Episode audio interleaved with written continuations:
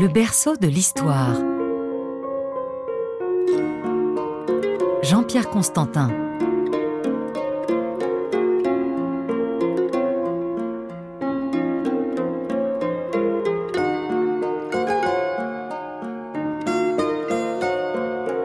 Bonjour à tous. Il y a un peu plus de 5000 ans, l'être humain inventait l'écriture. Une invention qui allait changer la face du monde. Une invention qui marquait le début de l'histoire. L'histoire avec un grand H, puisqu'à partir de ce moment-là, on pouvait tout noter, tout consigner, tout raconter, tout conserver. Longtemps, les historiens se sont disputés pour savoir si cette invention avait eu lieu dans l'Égypte des pharaons ou en Mésopotamie. La Mésopotamie, c'est ce pays extrêmement fertile, situé entre deux fleuves nourriciers, le Tigre et l'Euphrate, un pays qui correspond à peu près à ce qui constitue l'Irak d'aujourd'hui. Cette querelle est aujourd'hui tranchée, c'est bien la Mésopotamie et son écriture dite cunéiforme qui remporte le titre de l'écriture la plus ancienne devant les hiéroglyphes de l'Égypte. Pour parler de cette invention fondamentale qu'est l'écriture, mon invité aujourd'hui est Carole Roche-Ollet, directrice de recherche au CNRS, directrice scientifique de l'Institut français du Proche-Orient basé à Beyrouth et professeure d'acadien à la Sorbonne. L'acadien est une langue antique qui n'est évidemment plus parlée de nos jours. C'est l'ancêtre de l'assyrien et surtout du babylonien qui a continué à être parlé dans tout le Proche-Orient jusqu'au début de l'ère chrétienne. C'était un peu la langue classique que les rois utilisaient pour leurs échanges diplomatiques. Carole Rocholet, bonjour et bienvenue à RFI. Bonjour, je vous remercie de m'avoir invité. Il y a eu beaucoup de débats sur la naissance de l'écriture. Aujourd'hui, on en sait un peu plus. Pouvez-vous nous dire où est-ce que cette invention a eu lieu et quand exactement? Alors effectivement, euh, s'il y a eu beaucoup de débats au sujet de la naissance de l'écriture, c'est qu'en fait, euh, euh, l'écriture est apparue à peu près en même temps en Égypte et en Mésopotamie. Donc c'est surtout ça qu'il faut retenir. Et probablement un petit peu avant Mésopotamie, c'est-à-dire dans le sud de l'Irak. Hein. je rappelle que la Mésopotamie, c'est cette zone entre l'Euphrate et le Tigre qui va du sud de l'Irak actuel jusqu'à la Syrie. Et donc, euh, dans le sud de la Mésopotamie, on a vers 3003, 3002 à peu près, la naissance d'une écriture qui est d'abord pictographique. 3300 avant Jésus-Christ, c'est environ 2000 ans avant Ramsès II, c'est 2300 ans environ avant le royaume de David, c'est 2900 ans avant Alexandre le Grand et 3200 ans environ avant Cléopâtre et Jules César. C'est très ancien. On connaît tous les hiéroglyphes égyptiens qui ressemblent à des dessins et qui correspondent à peu près à l'idée qu'on se fait intuitivement des débuts de l'écriture. En revanche, on connaît moins bien l'écriture cunéiforme. On l'appelle cunéiforme parce que ce sont des dessins de clous ou d'ensemble de clous gravés sur des tablettes d'argile, des dessins qui rappellent un peu l'écriture chinoise actuelle. Comparé aux hiéroglyphes, le cunéiforme semble plus mystérieux, plus complexe, cette euh, complexité était-elle là depuis le début? Alors au départ, euh, c'est-à-dire vers 3003-3002 euh, avant Jésus-Christ, hein, donc il y a un peu plus de 5000 ans, on a une écriture qui est pictographique. Alors le terme pictographique est beaucoup critiqué, on peut, on peut revenir dessus, mais je pense qu'ici c'est pas le lieu. Il faut retenir qu'en fait, on a au départ des signes qui sont figurés, qui sont dessinés avec une pointe sur de l'argile, donc ça leur donne un aspect de dessin.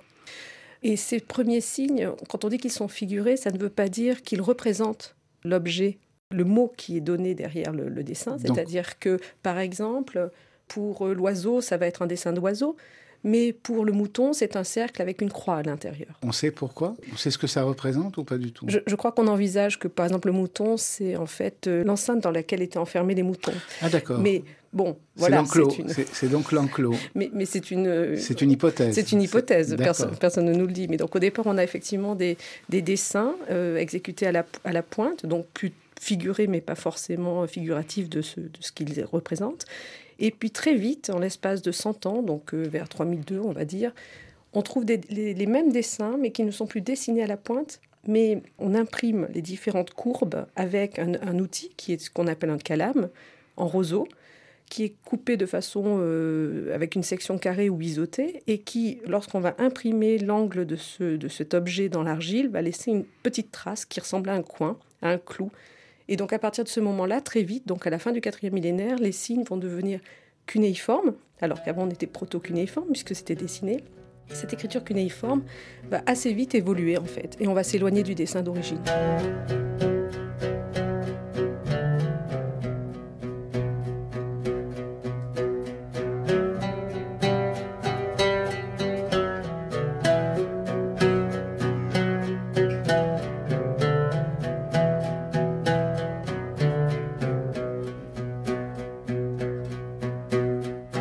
Égypte, on écrit sur du papyrus, tandis qu'en Mésopotamie, on grave sur des tablettes d'argile. Le support en lui-même a dû influencer l'évolution de l'écriture, d'un côté comme de l'autre. Comment cette écriture a-t-elle évolué? Alors à l'origine, cette écriture, quelle que soit sa forme, hein, qu'elle soit pictographique ou qu'elle soit déjà cuniforme à la fin du quatrième millénaire avant Jésus-Christ, on a une écriture qui est logographique, c'est-à-dire qu'on a un signe valant un mot, logos. Donc c'est un signe pour un mot ou plusieurs mots derrière un même signe. Et euh, c'est une écriture qui va être donc d'abord logographique pendant assez longtemps. Puis à partir d'un certain moment, d'abord on trouve des mots, mais on trouve aussi des éléments grammaticaux, des choses qui sont pas toujours, on ne peut pas dire que ce sont uniquement des mots. Mais euh, vers 2600 environ, on connaît des textes, notamment des listes de noms propres, pour lesquels, euh, pour noter des noms, notamment étrangers, on a eu besoin d'utiliser un autre système pour ces, signes logographiques. on va les utiliser en fait pour noter des sons. Donc par exemple, le signe pour la main, qui se prononce chou en sumérien, donc les sumériens qui sont ces, ces gens dans le sud de la Mésopotamie qui serait à l'origine de cette, de cette écriture. En tout cas, les premiers textes sont en langue sumérienne, qui est une langue, j'y reviendrai plus tard. On va en parler. On va voilà. Donc, des noms qui ne sont pas sumériens, qu'on va devoir écrire dans des listes aux alentours de 2600. Et pour écrire ces noms, on va donc prendre ces, signes. Je donnais l'exemple du, mot chou pour la main. Au lieu de l'utiliser pour le mot main, on va utiliser ce même signe qui se prononce chou pour le son chou. Et donc, à partir de là, on va utiliser ces signes à la fois pour leur valeur de mots et leur valeur de syllabes, c'est-à-dire le son tel qu'il est lu, le mot tel qu'il est lu dans la langue sumérienne, et ça fait des, syllabes. Et au fur et à mesure, le ça c'est au milieu, on est au milieu du troisième millénaire, le système va se, compliquer, on va ajouter encore et augmenter les valeurs syllabiques, et donc au deuxième millénaire avant notre ère, on a un système qui est assez complexe, où chaque signe a plusieurs valeurs de mots et plusieurs valeurs de syllabes les scribes vont sans arrêt utiliser toutes ces valeurs. Plusieurs valeurs pour un même signe, est-ce que ça veut dire qu'il pouvait y avoir des malentendus, des équivoques, des quiproquos, des jeux de mots aussi peut-être, des calembours? Alors, cette écriture, elle peut être très précise. Donc, à la fois, ils savent très bien éviter les ambiguïtés, c'est-à-dire qu'un acte juridique, hein, c'est comme chez nous, euh, un acte juridique, il faut qu'il soit clair, il faut qu'on ne puisse pas revenir sur le texte et que le texte soit clair et inattaquable. Donc par exemple, pour un texte juridique, ils vont être dans la précision et utiliser les, les signes de façon très, très pointue. En revanche, les scribes, on voit qu'ils aiment leur écriture, on voit qu'ils aiment cette complexité, et ils vont finalement beaucoup joué là-dessus. Et ça, on le voit dans des textes un peu plus libres, dans les colophons, où ils parlent d'eux, où ils disent que c'est eux qui ont écrit les colophons, Colophons, c'est... ces petits, ces petits euh, textes qui sont ajoutés à la fin des copies de grands textes, par exemple Gilgamesh, etc., de textes scolaires, où on a un petit, un petit paragraphe où le scribe se présente et dit ce qu'il a fait, etc. Dans ces choses-là, on va voir que le scribe va jouer sur l'ambiguïté. Ils adorent les jeux de mots et les jeux de signes, en fait. Et donc ça, c'est très, c'est très amusant à voir mais ils savent l'éviter quand il faut l'éviter, notamment dans la correspondance internationale ou euh, dans les textes juridiques. D'accord, donc il y avait une vraie, une vraie virtuosité dans tout cela. Vous avez parlé des Sumériens. On s'accorde à dire que les inventeurs de l'écriture, de cette écriture en tout cas, ce sont les Sumériens. Bon, il y a du débat, mais grosso modo, c'est ça. Les Sumériens, c'est une civilisation donc euh, antique, mais cette écriture, n'a pas été utilisée que par les Sumériens. Elle s'est très vite répandue dans, dans tout le Proche-Orient ancien. Et c'est même devenu un moment l'écriture diplomatique. C'est avec cette écriture-là qu'on discutait entre rois, qu'on faisait des traités, etc. Donc, à part les Sumériens, qui a utilisé cette écriture? Alors c'est vrai que les premiers textes, quand on peut identifier la langue, on voit que c'est du sumérien qui est derrière. Donc c'est euh, le sumérien, je rappelle que pour la, la langue, c'est une langue de type agglutinant, hein, comme euh, d'autres langues. Euh, Comme le turc actuellement. Exactement, ou le hongrois. Donc c'est un type de langue. Donc le, sumérien euh, est une langue qu'on voit vraiment euh, s'épanouir au troisième millénaire avant notre ère. À partir du début du deuxième millénaire, c'est une langue morte. Mais c'est une langue un peu comme le latin chez nous au Moyen Âge qui va être entretenue dans les milieux de scribes et dans les écoles.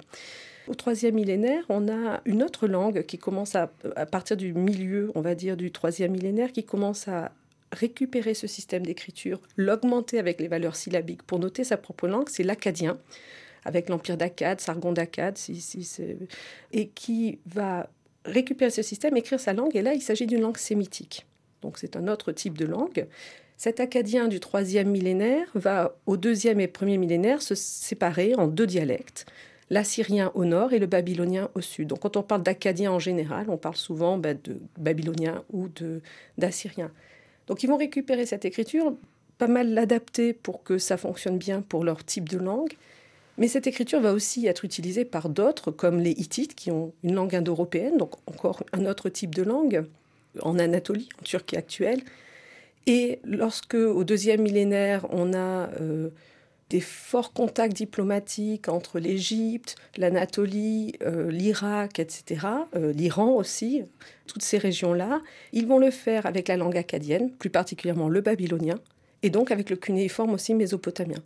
Donc c'est vrai que c'est une langue internationale au deuxième millénaire. Et ça va devenir, comme l'anglais aujourd'hui, la, la langue qui est utilisée par tout le monde, qui est comprise par tout le monde. Alors, quand même, pour rappeler euh, à, nos, à nos auditeurs, le grand texte sumérien que nous connaissons tous, c'est l'épopée de Gilgamesh. Vous me corrigez hein, si je dis des bêtises.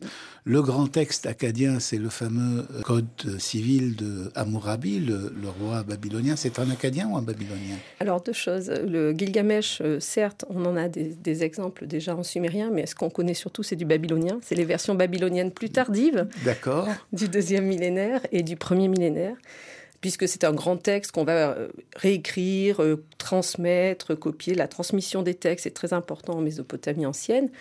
Et euh, alors le code de loi de Hammurapi, qui date du XVIIIe siècle, est en babylonien, mais il y a des précurseurs à la fin du troisième millénaire en sumérien. C'est-à-dire que ce n'est pas le premier code de loi, il y en a déjà à la fin du troisième millénaire en sumérien. Mais euh, effectivement, celui du Hammurapi est en babylonien et va être copié là encore dans les écoles jusqu'au premier millénaire parce que ça va faire partie du patrimoine euh, intellectuel de, de ces cultures scribales.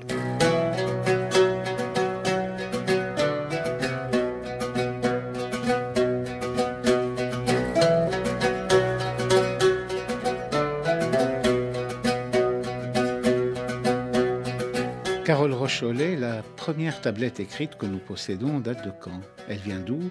Et de quoi parle-t-elle? La première tablette, c'est difficile. On va dire les, premiers textes que l'on trouve, c'est dans le sud de l'Irak, c'est à Ourouk, qu'on en trouve aussi à Suse, en Iran.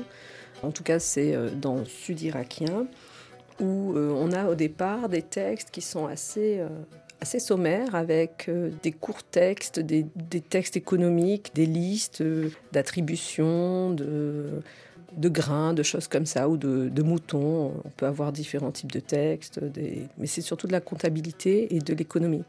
Et il n'y a pas un texte dont on peut dire c'est la toute première tablette que nous avons ou j'en je, demande trop? Non, vous en demandez trop parce qu'il faudrait pouvoir les dater de façon très précise. Et euh, non, puis on a un ensemble de textes en fait. C'est un, c'est un corpus qui est retrouvé ensemble. C'est plusieurs tablettes ensemble. D'accord. Pourquoi est-ce que ces gens-là ont inventé l'écriture? Quel en était l'usage? C'est juste pour faire des, des inventaires? Quel était l'objectif de, de cette invention?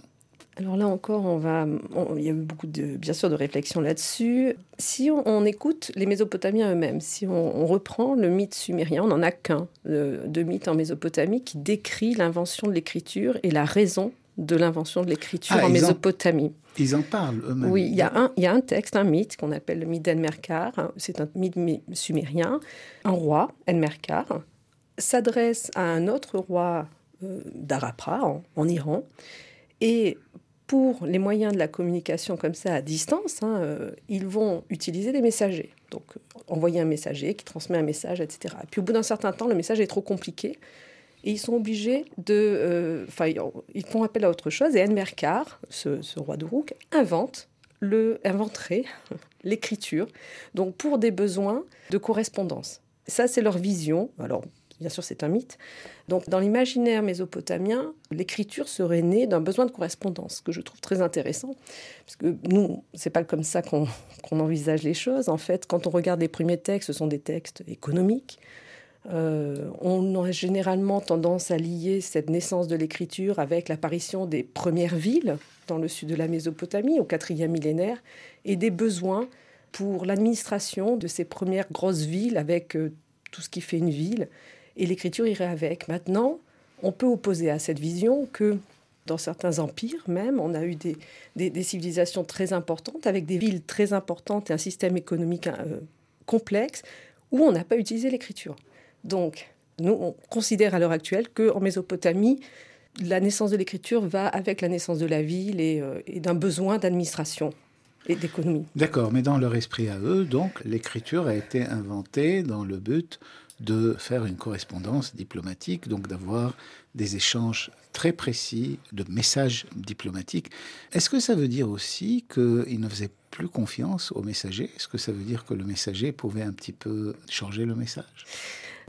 Oui, c'est possible. Euh, mais euh, ce qu'on imagine, en tout cas à l'heure actuelle, c'est que même au deuxième millénaire, quand euh, on, a, on a une diplomatie très très importante au milieu du deuxième millénaire et au quatorzième, treizième siècle avant notre ère, c'est des échanges très intenses à travers tout l'Orient ancien, donc en babylonien qui est la langue internationale.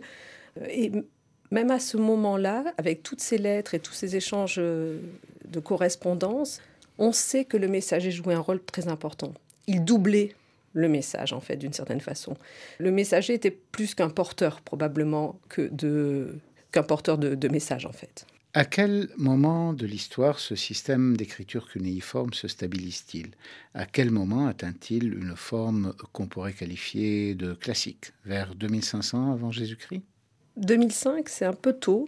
Euh, je dirais que c'est plutôt à la fin du troisième millénaire où on a un système qui est bien complexe. On va dire le début du deuxième millénaire avec des phases, hein, des phases différentes de réforme d'écriture, etc. Donc autour de l'an 2000 avant Jésus-Christ. Voilà. Et je dirais même plus au XVIIIe siècle avant notre ère, hein, euh, l'époque de Hammurapi qui est vu après comme l'époque de l'âge d'or. Hein, euh, quand euh, on fait référence au, texte de l'époque de Hammurapi, c'est un peu comme lorsque l'on parle de la langue de Molière ou la langue de Shakespeare. Donc c'est une référence, et ça va être une référence pour les scribes mésopotamiens, qu'ils soient assyriens ou babyloniens, jusqu'à la fin du premier millénaire avant notre ère. Donc c'est, ça reste l'âge d'or dans la perception euh, mésopotamienne de la langue, de la littérature, etc. D'accord. Et là, on a énormément de textes. Alors évidemment, je ne vais pas vous demander de, tout citer, mais qu'est-ce que ça représente en termes de, patrimoine? Qu'est-ce qui Il nous reste beaucoup de textes, beaucoup de et des textes dans toutes les, dans toutes les, à la fois dans plusieurs langues et, dans tous les domaines, des textes mythologiques, des textes historiques, des textes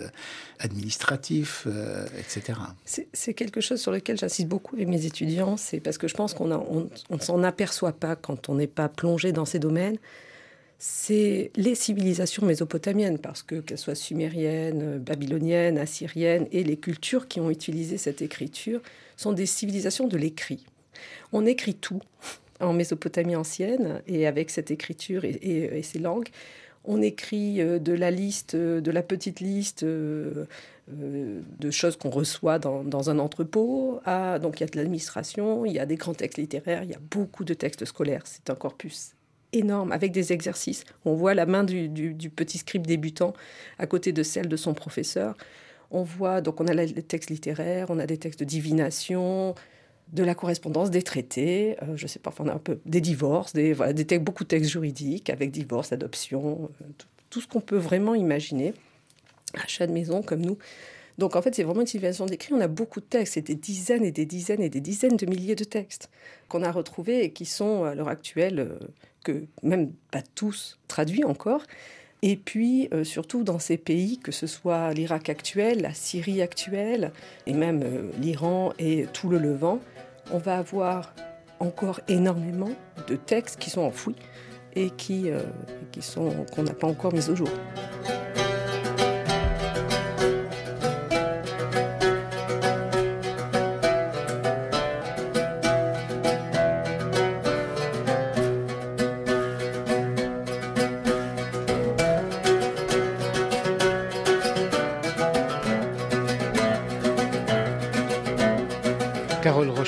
Vous avez parlé de l'apprentissage. Euh, on voit la main du petit scribe. À votre avis, est-ce qu'on sait combien de temps fallait-il pour apprendre à écrire, à, lire et à écrire euh, Est-ce que c'était répandu dans la société? Est-ce que les gens savaient lire et écrire? Ou bien est-ce que c'était réservé à une classe, une caste particulière de scribes qui détenaient une sorte de secret? Alors c'est un petit peu entre les deux. C'est-à-dire ça, c'est aussi quelque chose qui est très débattu parmi les spécialistes, les assyriologues. Euh, certains vous diraient qu'on a quand même un grand nombre de personnes qui étaient capables de lire et écrire, même si c'était euh, de façon limitée. Euh, certaines vous diront que non, c'est le, le, propre des scribes. Je pense que la, réalité est un peu entre, entre les deux. on a beaucoup de gens qui apprennent à lire, enfin beaucoup de gens, pas mal de métiers ou de, euh, de fonctions où les personnes vont avoir besoin de savoir lire et écrire pour faire de, tenir des comptes, pour écrire de la correspondance, pour écrire des lettres, il vous suffit de 100 signes. Donc ça peut être assez, assez facile à apprendre à écrire et à lire. Donc en fait, plusieurs métiers comme les devins, les exorcistes, les prêtres, les hauts fonctionnaires, plusieurs fonctions où on était, on devait savoir écrire et lire et où on suivait un cursus. Après, on connaît assez bien maintenant le cursus scolaire. Hein, dans toute sa largeur, hein, donc du débutant au plus érudit qui apprend vraiment des choses très, qui copie de la, littérature, etc. On avait sans doute des scribes qui suivaient une partie du cursus et d'autres qui, suivaient la totalité du cursus quand ils en avaient besoin. Maintenant, à quel âge un scribe commençait à apprendre à écrire? Moi, ce, qui me frappe avec le cunéiforme, c'est que même chez les débutants, euh, en fait, c'est assez facile d'écrire en cunéiforme. C'est pas quand vous voyez un enfant à l'heure actuelle qui écrit avec notre alphabet, il a beaucoup de mal au début. En cunéiforme, oui, les signes sont un peu grossiers, mais au fond, c'est assez assez facile à, manipuler comme outil. Et donc, on peut apprendre assez vite. Après, il faut apprendre tous les signes. Combien de signes, ça dépend comment vous comptez. On va dire qu'au deuxième millénaire, suivant les manuels qu'on a, donc nous, modernes, on considère qu'il y en a soit 600, soit 900. Mais grosso modo, voilà, entre... Euh, soit 600, soit 900, ou c'est entre 600 et 900 Certains réduisent tous les signes pour les faire rentrer dans 600 signes différents, et d'autres les, les, les, séparent un petit peu, ce qui fait que ça en donne 900, mais on va dire qu'en gros, il y a entre 600 et 900 signes. Euh, D'accord, donc 600 avec des variantes pour un certain nombre de signes je suis toujours fasciné hein, par les gens qui maîtrisent cette écriture et cette langue. Vous pensez vraiment que c'est plus facile que notre alphabet? Je parle là du point de vue technique. C'est-à-dire que lorsque quelqu'un qui n'a jamais fait, moi je le, fais avec mes étudiants, je leur fais faire des tablettes, leurs signes ressemblent à des signes. Alors que quelqu'un qui n'a jamais écrit dans notre alphabet, si vous lui donnez un stylo, un papier, un enfant, c'est plus difficile à écrire. Alors que quand vous imprimez votre calame dans l'argile, ça va vous donner quelque chose qui ressemble à un clou. Et les combinaisons, ça va aller. Ce qui est compliqué, c'est qu'il y a un grand nombre de signes, comme on vient de le dire, et que chaque signe a plusieurs valeurs. Plusieurs valeurs de mots, plusieurs valeurs de syllabes. Donc en fait, c'est l'inventaire des valeurs derrière chaque signe qui montre que vous êtes performant ou pas comme scribe. D'ailleurs, ils l'utilisent hein, pour montrer qu'ils sont très très bons. Ils vont beaucoup jouer sur toutes les valeurs un peu rares, sur certains signes, etc. Donc euh, c'est en maîtrisant cette complexité des valeurs que vous êtes capable de vraiment manipuler cette écriture. Mais sinon, l'écriture en elle-même, du point de vue technique, imprimer le calame dans l'argile, c'est assez simple. D'accord, c'est très intéressant. Ça nous donne envie de, l'apprendre, hein, de, devenir euh, étudiant, de revenir à, à l'école.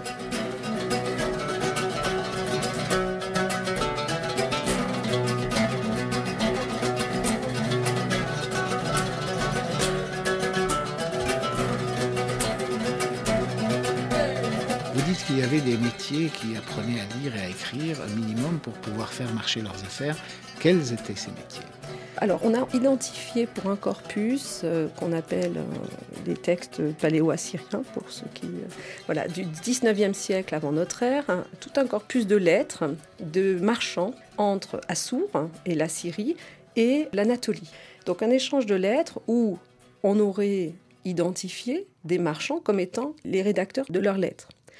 Donc, marchand, par exemple, c'est une fonction où on pourrait avoir besoin de maîtriser l'écriture et pour des échanges. Et là encore, c'est dans ce corpus, sans signe, ça vous suffit. Donc c'est quelque chose que vous qu'un marchand pourrait manipuler. En revanche, il y, a vraiment des domaines où euh, l'écriture est, nécessaire. Alors on a bien sûr les scribes qui sont autour du roi, qui vont être ceux qui rédigent la correspondance, qui lisent la correspondance, qui vont rédiger les traités, etc. Donc ça c'est tout un... Il y a aussi les, scribes des textes juridiques. Un scribe qui rédige un texte juridique à la fin de son texte, de son texte de, on va dire une vente de, une vente d'enfants, parce que ça existe. À la fin de la vente. Ah, ils, vendaient des enfants.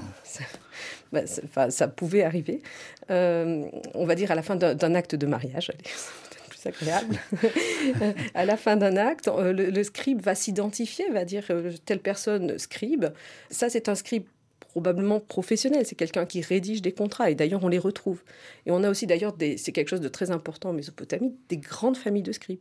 scribe, c'est quelque chose qu'on transmet à l'intérieur d'une famille, comme un artisanat, d'une certaine façon. Alors aujourd'hui, ça nous paraît naturel, je ne sais pas, moi, quand on va acheter euh, des, des, draperies, quand on va au restaurant, de demander aux commerçants de demander une facture. On part du principe que l'éducation est pour tous et que tout le monde a appris à lire et écrire. Est-ce que c'était le cas à cette époque-là? Est-ce qu'on peut supposer que, je ne sais pas, un marchand de bois, par exemple, devait nécessairement savoir lire ou écrire? Ou bien est-ce qu'il avait à côté de lui quelqu'un pour faire ce travail? Non, effectivement. Je ne pense pas que tous les marchands euh, maîtrisaient l'écriture. On a identifié ça pour un corpus particulier et des marchands particuliers, ce qui ne veut pas dire que c'est l'ensemble des marchands du tout.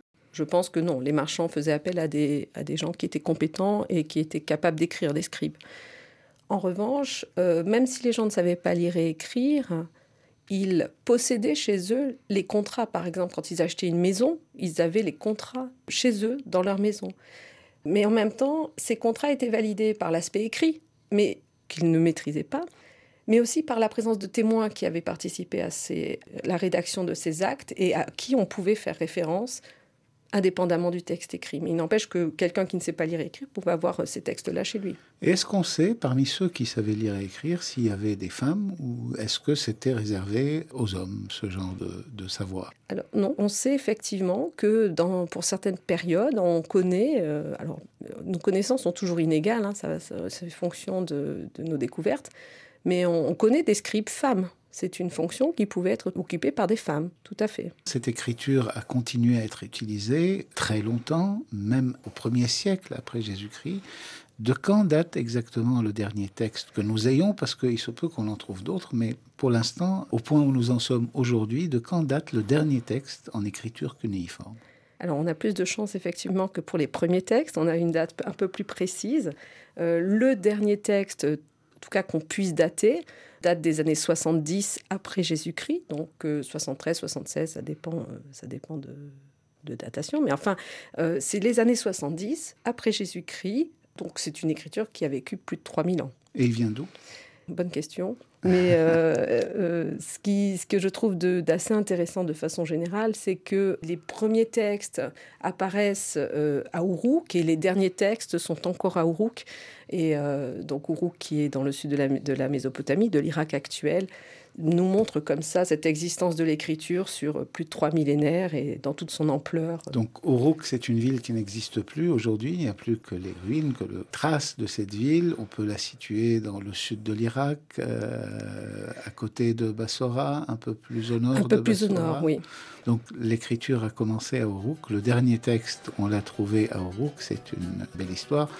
La boucle est bouclée. Merci Carole Rocholet pour cette passionnante histoire de la naissance de l'écriture. Notre prochain rendez-vous dans cette série consacrée à l'écriture, ou plutôt aux différentes formes d'écriture, portera sur l'invention de l'alphabet. Une invention qui devait à son tour révolutionner notre histoire ainsi que l'histoire de toutes les disciplines de l'humanité. Nous verrons cela avec Françoise Briquel-Châtonnet, une grande spécialiste du sujet qui sera notre prochaine invitée. Merci de rester fidèle à RFI et à bientôt.